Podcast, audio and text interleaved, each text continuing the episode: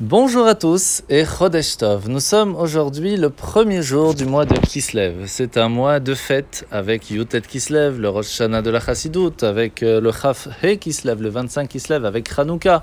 Mais aujourd'hui, spécifiquement, c'est un jour spécial.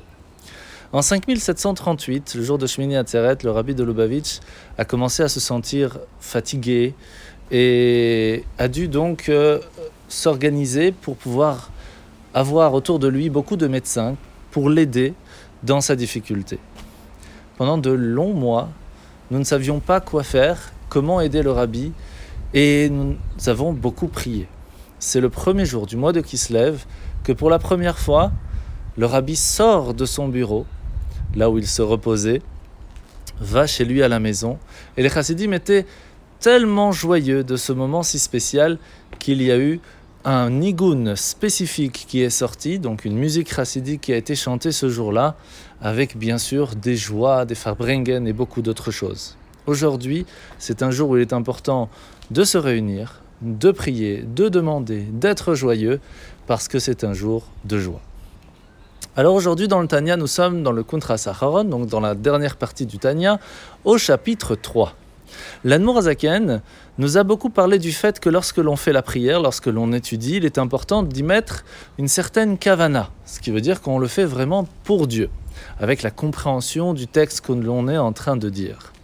Il faut savoir que lorsqu'on étudie ou lorsqu'on est en train de prier, on peut très bien penser à complètement autre chose. On peut se retrouver à Tahiti alors qu'on est en fait autre part. Et c'est exactement ce que l'Admorazaken nous demande de faire très attention. Parce que lorsque l'on parle, on ne doit que transmettre ce qu'il y a dans notre pensée. Mais si notre pensée est ailleurs, malheureusement, les mots aussi.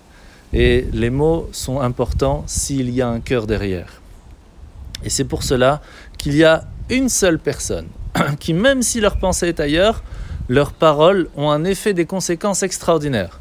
Ce sont les enfants les enfants sont purs. Et même s'ils le font sans vraiment savoir, sans vraiment comprendre, leur prière et leur étude est vraiment très très forte. La mitzvah de ce matin, c'est la mitzvah positive numéro 127. C'est la mitzvah du Maaser Rishon, ce qui veut dire qu'il faut donner 10% de ce qui a poussé dans notre champ et le donner au Lévi. Alors la paracha de la semaine. Nous sommes aujourd'hui parachat Toldot, où le roi des Philistins, qui a vu que le développement économique d'Yitzhak était vraiment très grand, lui a demandé de partir pour pouvoir lui aussi avoir un petit peu d'argent.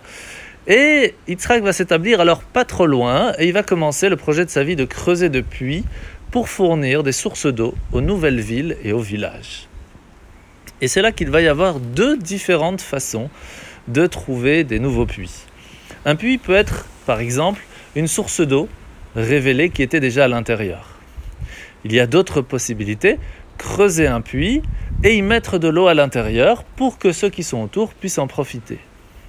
Et puis il y a lorsque un puits était déjà existant et qu'il a été fermé, il suffit de le réouvrir pour trouver l'eau qui s'y trouve à l'intérieur. Yitzhak nous explique que chacun d'entre nous a eu la chance d'avoir des parents, des grands-parents qui ont eux-mêmes déjà œuvré pour trouver à l'intérieur d'eux ce puits, cette, cette source d'eau, cette source de spiritualité qui se trouve en chacun de nous. Le fait de travailler un petit peu pour le trouver et pour pouvoir l'utiliser est déjà beaucoup moins difficile que ce qu'ont dû faire les générations précédentes. À nous simplement de recreuser dans ces endroits précis et de retrouver cette source d'eau et d'espoir pour la suite en vous souhaitant de passer une bonne journée et un très bon mois de qui se lève.